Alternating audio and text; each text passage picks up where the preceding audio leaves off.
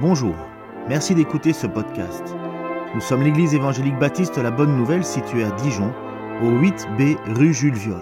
Nous serions heureux de vous y rencontrer un jour et nous vous souhaitons une bonne écoute. Bonjour. Bonjour à tous et à toutes.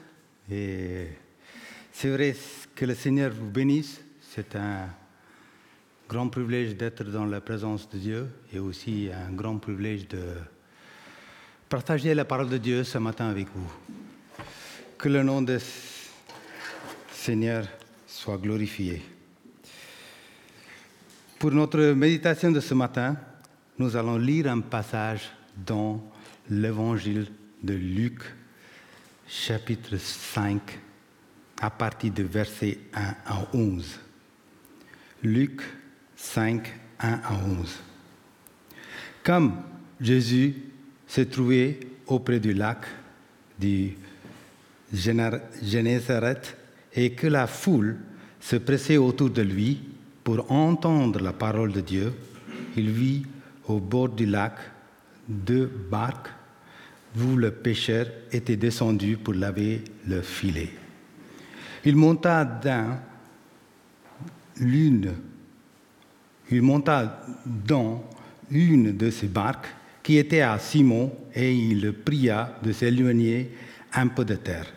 Puis il s'assit et de la barque il enseignait la foule. Lorsqu'il eut cessé de parler, il dit à Simon, avance en plein eau et jetez au filet pour pêcher. Simon lui répondit, Maître, nous avons travaillé toute la nuit sans rien prendre, mais sur ta parole, je jeterai le filet. L'ayant jeté, ils prirent une grande quantité de poissons et leur filet et leur filet se rompait. Ils firent signe à leurs compagnons qui étaient dans l'autre barque de venir les aider. Ils vinrent et ils remplirent les deux barques, et au point qu'elles qu'elles s'enfonçaient. Quand il vit cela, Simon-Pierre tomba aux genoux de Jésus et dit, Seigneur, retire-toi de moi, parce que je suis un homme pécheur.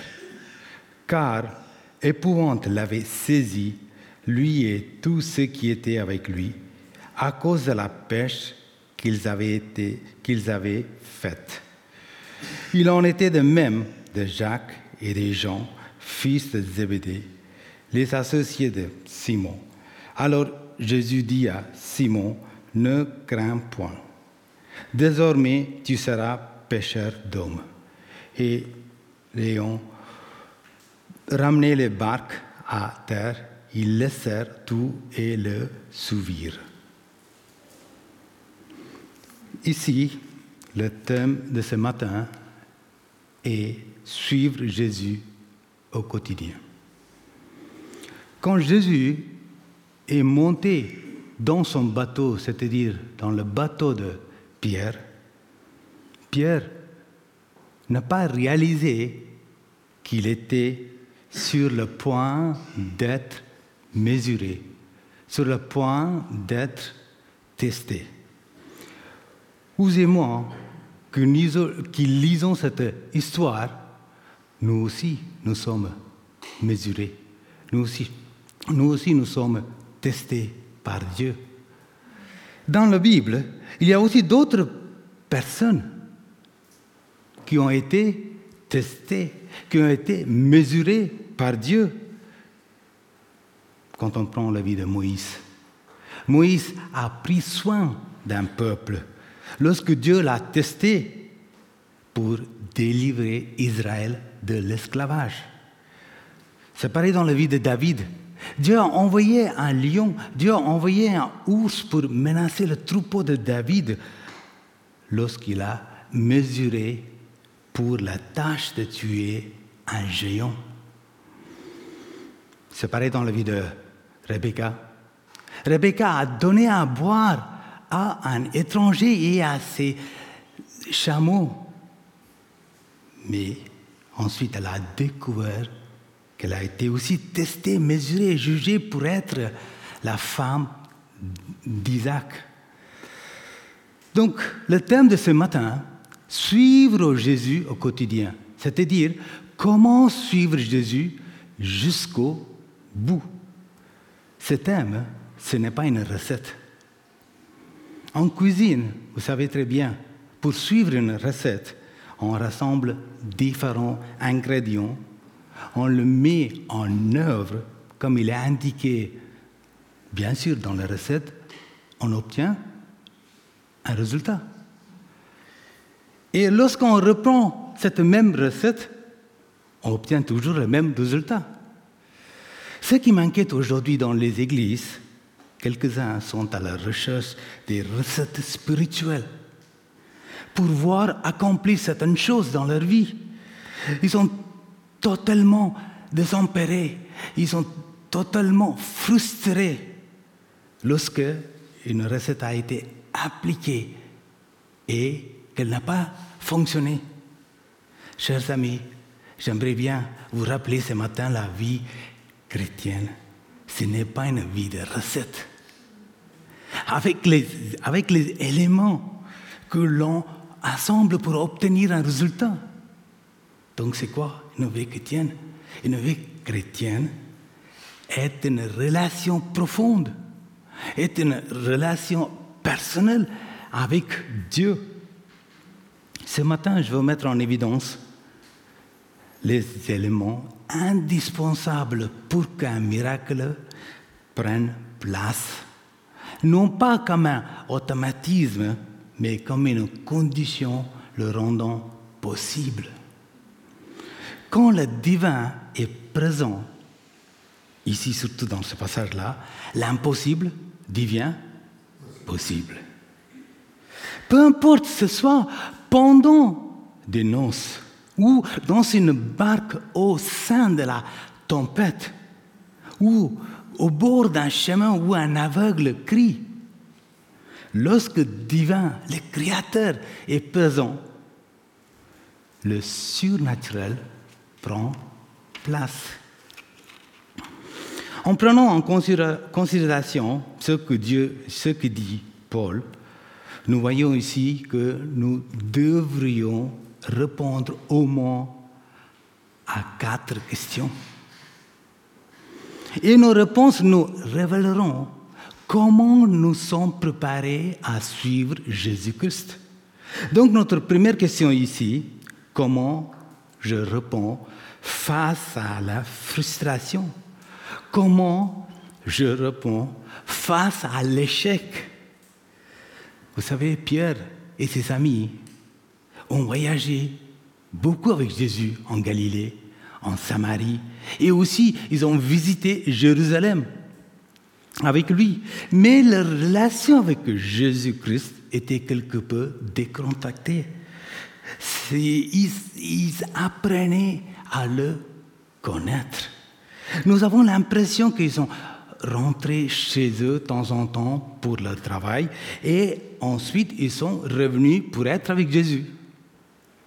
Mais ici, dans ce passage-là, le jour est arrivé où Jésus a vu que, qu'ils étaient prêts à tout abandonner et le suivre.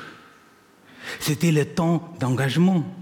L'heure est arrivée pour ces quatre pécheurs, Pierre, André, Jacques et Jean, de tout abandonner et suivre Jésus-Christ. Donc ces quatre pécheurs, qu'est-ce qu'ils ont fait?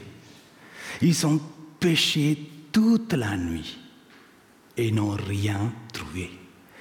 Ils sont quand même en train de faire quoi? En train de préparer leur filet afin d'y revenir pour pêcher d'autres poissons. Vous savez, moi, je ne suis pas un pêcheur par profession. Je, mais je sais combien c'est dur de, de travailler la nuit. Mais si j'avais dépensé toute la nuit à pêcher et que je n'ai rien trouvé, je ne serais pas en train de préparer ou nettoyer mes filets. Je le vendrai une fois pour toutes. Mais le vrai pécheur professionnel ne sont pas des gens qui démissionnent leur travail. C'est peut-être pour cette raison que Jésus avait au moins sept pécheurs comme disciples dans son équipe. Pierre et ses, amis ont expérimenté une nuit décevante, ont expérimenté une nuit remplie d'échecs.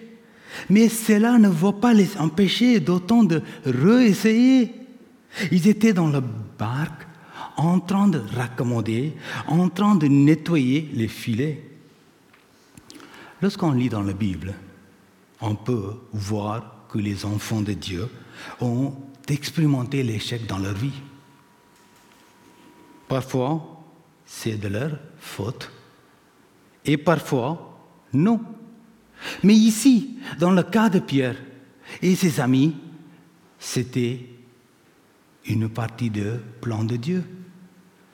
Jésus peut aussi bien garder les poissons hors du filet, tout comme il peut, le, il peut les faire rentrer dans le filet. Si Pierre avait fait une bonne prise la nuit d'avant, il aurait été hésitant de sortir encore une fois. Mais sa déception a ouvert la voie pour sa réussite. Oui, chers amis, mais sa déception a ouvert la voie pour sa réussite.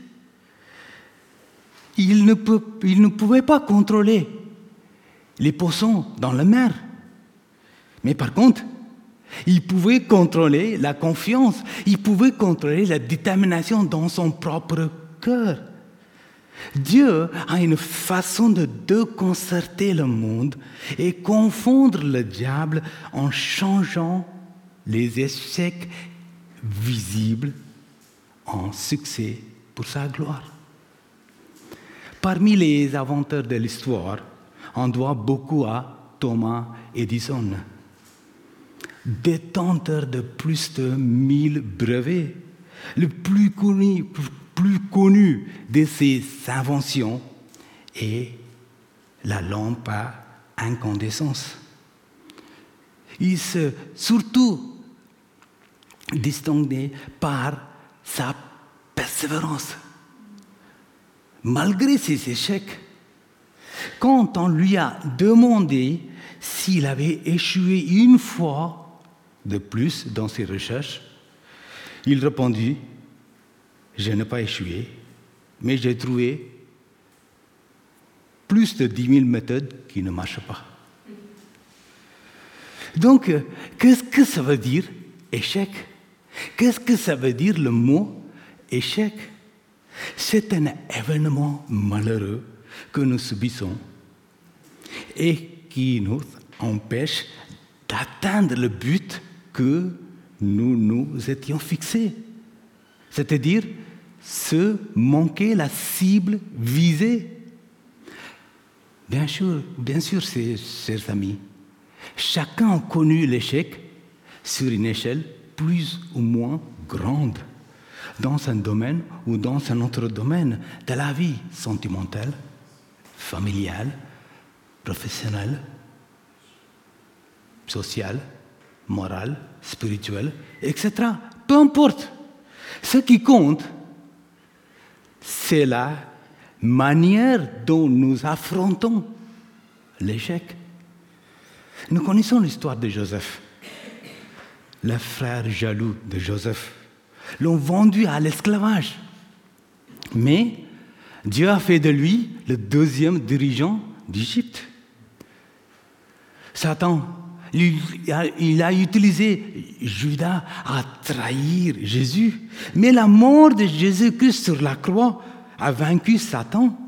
Et il a acheté la rédemption pour un monde perdu. Avec Dieu, ses amis. Avec Dieu, il n'y a pas de défaite permanente. Il a envoyé son Fils unique dans ce monde. Il a transformé la mort en vie. Il a transformé le, chagrin en joie.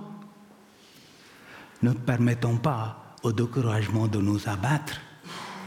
Lorsque nous arrivons au bout de nos ressources, c'est là que Dieu intervient. Ce n'était pas le plan de Dieu de laisser quiconque mourir dans le désespoir. Dieu a des grandes choses en réserve pour nous. Lorsque nous nous retrouvons dans le désarroi, alors nous verrons la gloire de Dieu. Mais la seule chose, nous devons garder notre cœur dans l'humilité.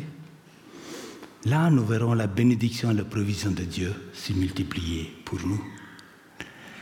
Donc ici, Pierre a passé le premier test. C'était, ce n'était pas quelqu'un qui abandonne.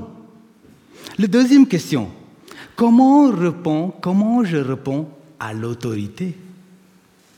Vous savez, Jésus avait besoin d'un pupitre à portée de main où il pouvait s'adresser à cette, vaste foule sur le rivage. Donc il a demandé à Pierre de le laisser utiliser sa barque. Pierre s'est préparé pour attraper des poissons, mais Jésus est en train de préparer Pierre à pêcher des hommes. Notre Seigneur prépare toujours le chemin, nous la rend possible et aussi nous la rend facile pour qu'on obéisse à sa volonté. Comme Pierre était assis dans la barque en train de nettoyer, préparer ses filets, il était obligé, d'une part, écouter le message de Dieu. Lorsque vous entendez, lorsque vous entendez la parole de Dieu, cela suscite une foi obéissante. Ainsi, la foi vient de ce qu'on entend et ce qu'on entend, ce qu'on entend vient de la parole de Christ, Romains 10, 17. Pierre avait sa confiance en Jésus. C'est pour cela qu'il a accueilli Jésus dans sa barque. Parce que pour ce qu'il a fait, et aussi euh, Jésus-Christ, il avait besoin juste un endroit pour parler de la foule, pour parler vers la foule. Mais ensuite, il a fait quoi, Jésus? Il a pris le contrôle de la barque. Il a dit à Pierre, avance en pleine eau et jetez au filet pour pêcher. Je me suis posé cette question. Quel droit avait Jésus pour commander et pour contrôler les biens de valeur d'un pécheur. Premièrement, il a demandé juste pour prêter sa barque. Il s'approprier la barque. Et maintenant, il veut le filet de pêche. Que voudra-t-il après? Bien sûr, il voudra le pêcheur lui-même. Jésus il est en train de préparer Pierre à prendre le pas de la foi qui le façonnera. Mais il a aussi envie de prendre le contrôle de sa vie. Peut-être Pierre avait une autre question dans sa tête. Qu'est-ce qu'un charpentier en sait à propos de la pêche? Pierre et ses amis pêcheurs savait, d'après l'expérience en Galilée, il faut pêcher dans l'eau peu profonde pendant la nuit et non en pleine eau en plein jour. Pierre était un pêcheur connu avec beaucoup de, avec une bonne aussi réputation. Le voyant jeter le filet en pleine eau, ses amis qui se tenaient sur le rivage ont dû se moquer de lui. Vous savez, l'autorité de Jésus défie notre expérience. L'autorité de Jésus défie notre réputation. Même ce Jésus, le Dieu Tout-Puissant, l'a fait quoi? Celui qui a créé la mer sur laquelle la barque de Pierre a et aussi même les poissons qui ont été, pris dans le filet. Il a aussi créé les matières avec lesquelles le filet et aussi le barque ont été fabriqués. Lorsque Jésus demande ce que nous possédons, il demande seulement ce qu'on lui retourne, ce qu'il nous a donné en première place. Pour en faire quoi? Pour en faire quelque chose d'encore mieux. Malgré ses doutes, malgré doutes, Pierre a appelé Jésus maître. Il a accepté son droit de commander. Ça, c'était la clé pour sa vie.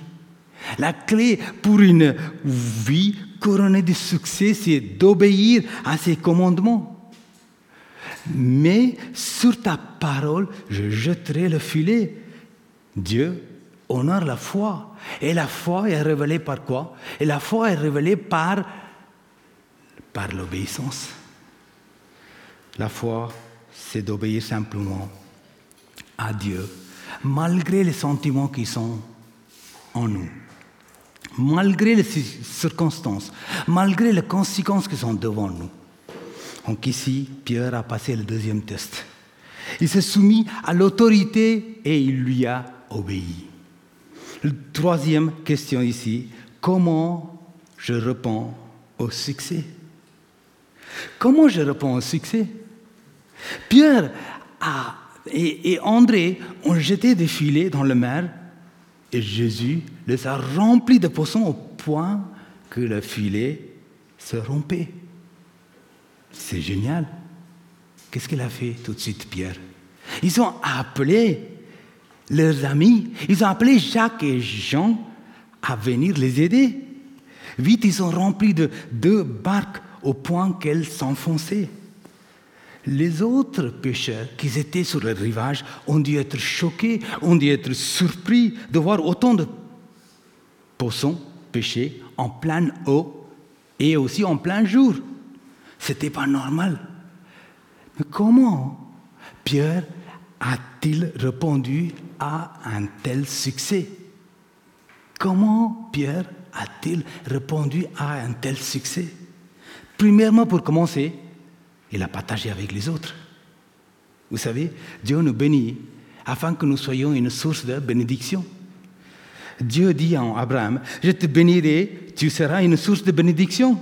Donc, si ce que nous gardons pour nous, personnellement, d'une façon égoïste, nous le perdrons d'une façon ou une autre.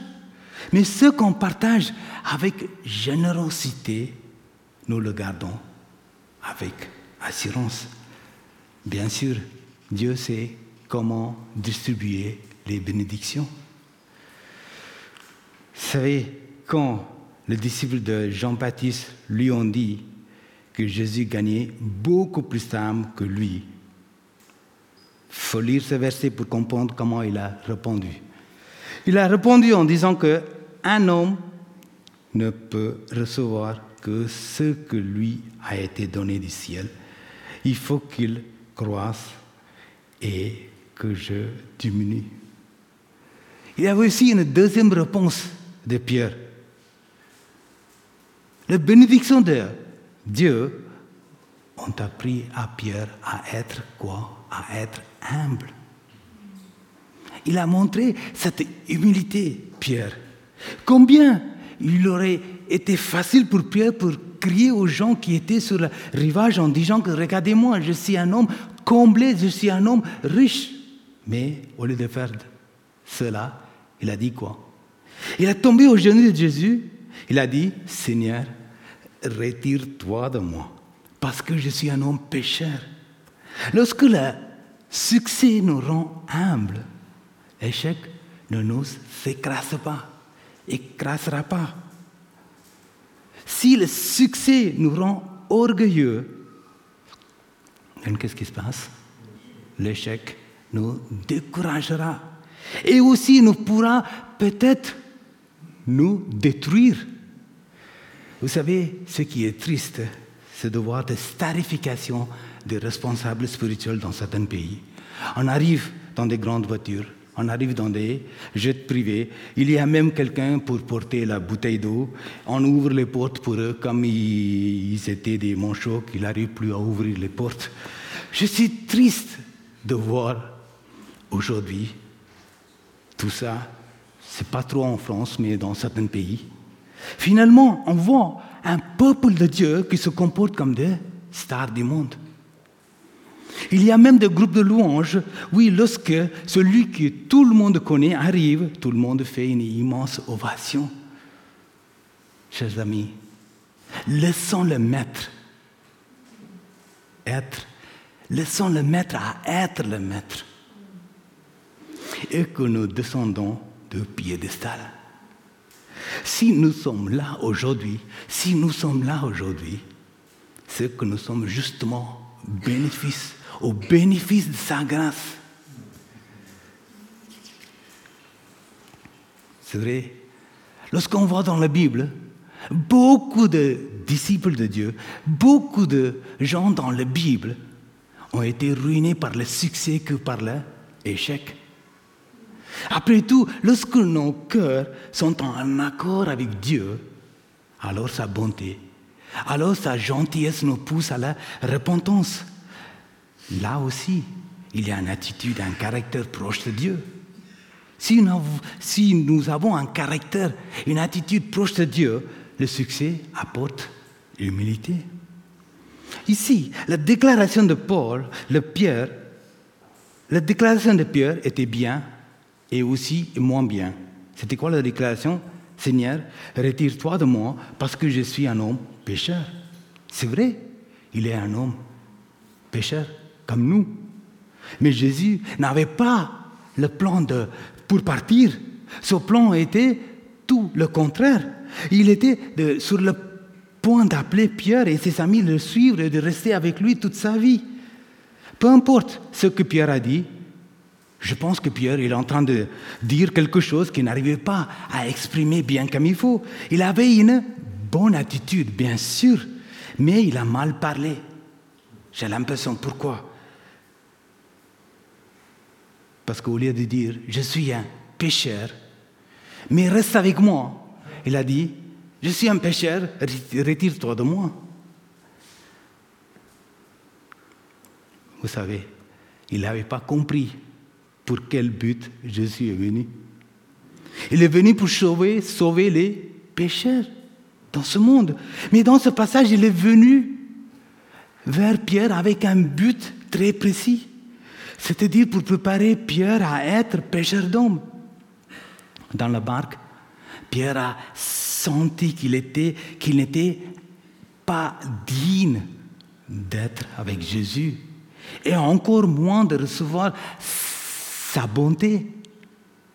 C'est remarquable de voir des grandes personnes dans la Bible ont confessé à Dieu qu'ils étaient indignes.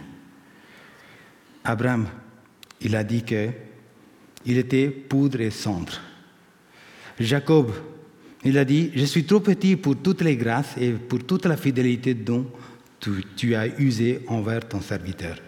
Le roi David, il a prié que je suis Seigneur éternel et quelle ma maison pour que tu fait, fait parvenir où je suis.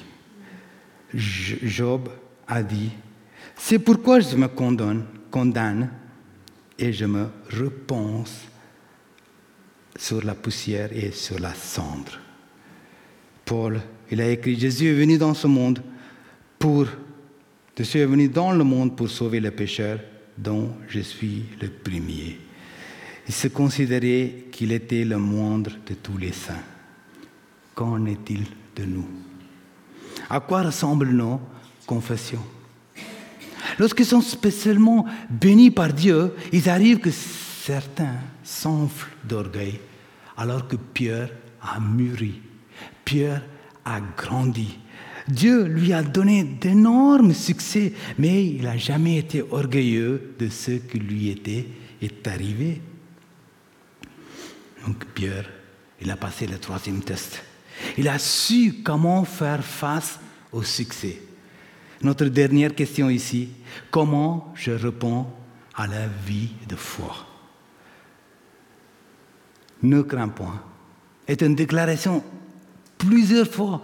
Cette déclaration est répétée dans l'évangile de, de Luc. Mais que s'est-il passé pour que Pierre ait eu peur? Pour une chose, ce seul miracle a effacé toute sa formation, a effacé l'expérience passée de Pierre. Pierre devait tout recommencer comme s'il ne savait rien de la pêche. Cela pourra troubler un homme. La plupart des adultes trouvent leur identité et aussi leur valeur dans leur vocation, que ce soit médecin, chirurgien ou chauffeur ou enseignant, etc. Mais il faut comprendre une chose que, en tant que chrétien, nous n'avons pas un travail. Nous avons une vocation, c'est-à-dire un appel. Nous sommes appelés par Dieu à accomplir certains buts dans ce monde. Pierre a été appelé à être un pécheur. Mais maintenant, il est convaincu qu'il ne connaît pas grand-chose de la pêche. Donc, toutes les années, de la, euh, toutes les années en tant que pêcheur n'étaient pas le gaspillage. Non, parce que Dieu ne gaspille jamais rien. Jésus a appelé Pierre et ses amis à devenir des pêcheurs d'hommes. ça, c'est le grand miracle de Dieu. Plus maintenant, ils vont commencer à pêcher des hommes. C'est-à-dire quoi? C'est-à-dire que ça, c'est très bien, joliment dit par un philosophe grec, qu'il a utilisé cette image pour décrire attraper les disciples en jetant le filet de la vérité. C'est vrai, ces quatre pécheurs, Pierre, André, Jacques et Jean, ils pêchaient, des poissons vivants dans leur filet, mais après les poissons murés. Ça, c'était avant. Maintenant, ils pêcheront les poissons morts, c'est-à-dire les pêcheurs morts, dans le filet de la bonne nouvelle, et ces poissons-là recevront la vie, la vie éternelle. Ça, c'est génial. Ça, c'est des grands miracles. Plus le filet est grand, plus il a la possibilité de pêcher des bons et des mauvais poissons. Jésus les a appelés à une vie de foi. La vie de foi signifie quoi? La vie de foi signifie suivre Jésus-Christ, c'est-à-dire Dieu Jésus-Christ, il va devant nous et prépare notre chemin. Il prépare aussi des ouvriers en donnant à chacun une tâche, en donnant chacun une mission. La vie de foi n'est pas un bond dans l'obscurité, parce que nous suivons, nous suivons qui? Nous suivons celui qui est la lumière du monde. Donc ici, Pierre, il a passé le quatrième test. Il a tout abandonné, il a suivi Jésus-Christ. Donc nous avons vu quatre questions ce matin. Comment, je réponds face à la frustration? Comment je réponds face à l'échec? Comment je réponds à l'autorité? Comment je réponds au succès? Comment je réponds à la vie de foi? Pierre se soumis à l'autorité de Dieu. Il a tout abandonné, il a suivi Jésus. Quelle est notre réponse, chers amis, ce matin? Comment est notre relation avec Dieu? Nos réponses nous révéleront comment nous sommes préparés à suivre Jésus-Christ. La, la foi, c'est une question de confiance. La foi, c'est d'obéir Dieu malgré les doutes, malgré les circonstances, malgré les sentiments. Pierre a pris le pas de la foi. Donc, si on doit suivre Dieu, il faut apprendre à le connaître. Là, nous vivrons des choses extraordinaires. Sur ta parole, je jeterai le filet. Dieu honore la foi. Et la foi est révélée par l'obéissance. Dieu attend une obéissance spontanée comme celle de Pierre. La parole de Dieu est puissante. Et il suffit de croire, mais croire sans douter. Pierre a cru en Dieu. Et Dieu a récompensé sa foi. Donc ce matin, Jésus appelle à tous ses enfants à le suivre, à trouver une vie de confiance, une vie de détermination, une vie de, satisfaction. Ce n'est pas une expérience de faire la vie, mais faire une vie. Paul, il a confessé ouvertement, apôtre Paul, il a confessé ouvertement en disant par la grâce de Dieu, je suis ce que je suis. Donc, nous allons déclarer ce matin que je suis choisi et affranchi.